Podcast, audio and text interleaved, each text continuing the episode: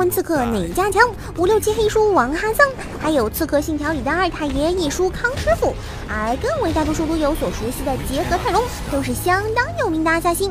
在动漫游戏中，刺客这一诡秘而强大的存在，总会诞生各种传奇故事。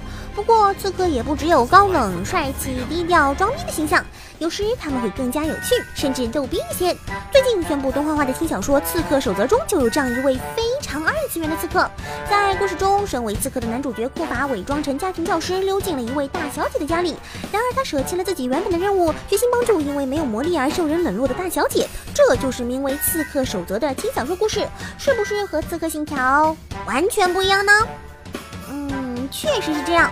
不过，男主没准会把大小姐也培育成刺客呢。这么一想，会不会有点期待呢？最近十月新番正在热播，不知道大家喜欢哪一部呢？话说十月番里因为剧情在观众中引起激烈争论的动画，一定非《哥布林杀手》莫属。嗯，你说还有尤利西斯争德与炼金的骑士，这个魔改剧情可谓是一面倒的差评啊！言归正传，其实，在《哥布林杀手》开播前，各种原作预告已经给大家打了预防针，但真正播出时，果然还是会比《Overlord》二三季更容易引发观众争论呢。不过，《哥布林杀手》的热度确实一直相当高，在动画放映之前，官方就宣布轻小说数量达到一百五十万册，而在评论中，有网友表示，等到动画化之后，会朝着三百万冲击了吧？而今动画才刚进展到第三集，这个数字已经达到了。这速度还真是快呢！那么大家对《哥布林杀手》有怎样的看法呢？欢迎交流讨论哦！在二零一六年，最让观众期待，最后又很失望的动画，一定是甲铁城的卡巴内瑞。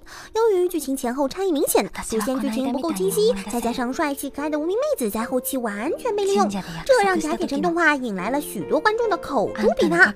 但也有不少观众认为动画并没有那么糟，只是大家的期望太高了而已。无论怎样，甲铁城的故事依然在继续。在 TV 动画完结后，官方宣布了后续剧场版《海门决战》的信息，而今《海门决战》宣布将于明年春季正式公开。并发布了正式版的先导 PV。根据优的信息，这次故事发生在 TV 版之后半年，在废弃车站海门，人类联军即将与卡巴内展开决战。对于曾经甲铁城的观众来说，这部正式续作还是很值得一看哦。在悬疑风格的游戏机动画中，寒蝉名气之时与海猫名气之时有着相当的人气和知名度。其中，比起寒蝉的惊悚元素以及腹黑萝莉鼓手梨花的人设，也许不少小伙伴更喜欢海猫里华丽而端庄的西式古典元素、魔幻与推理并存的剧情，以及贝阿朵丽切那更接近黄金美少女的气质。虽然氛围依然是很惊悚啦。而海猫名气之时，除了动画和游戏之外，由漫画家夏海 K 创作的漫画也受到了许多粉丝的好评。最近，夏海 K 开启了一项新漫画连载，名为《圣女的摇篮，独女的棺木》，同样是一部悬疑向作品。话说，为什么这个名称好像有某种即视感呢？嗯，似乎是因为 FGO 里黑真的羁绊里装介绍吧。今年四月，《全金属狂潮》第四季开播。对于系列的老粉丝来说，隔了十多年看到续作，真可谓是有生之年的奇迹了。不过，现在《天国的魔镜三》都开播了，还真是只有想不到，没有出不了。最近，《全金属狂潮》动画官方推特也发布了一张二十周年贺图，这张贺图可不一般哦，是由幸运星漫画作者梅水镜专门为全金绘制的。可爱的中镜抱着崩太君的画面，真是超可爱啊，有没有？而在幸运星设定中，中镜最喜欢的轻小说就是全金了。如此看来，这张二十周年贺图似乎从一开始就注定会出现了。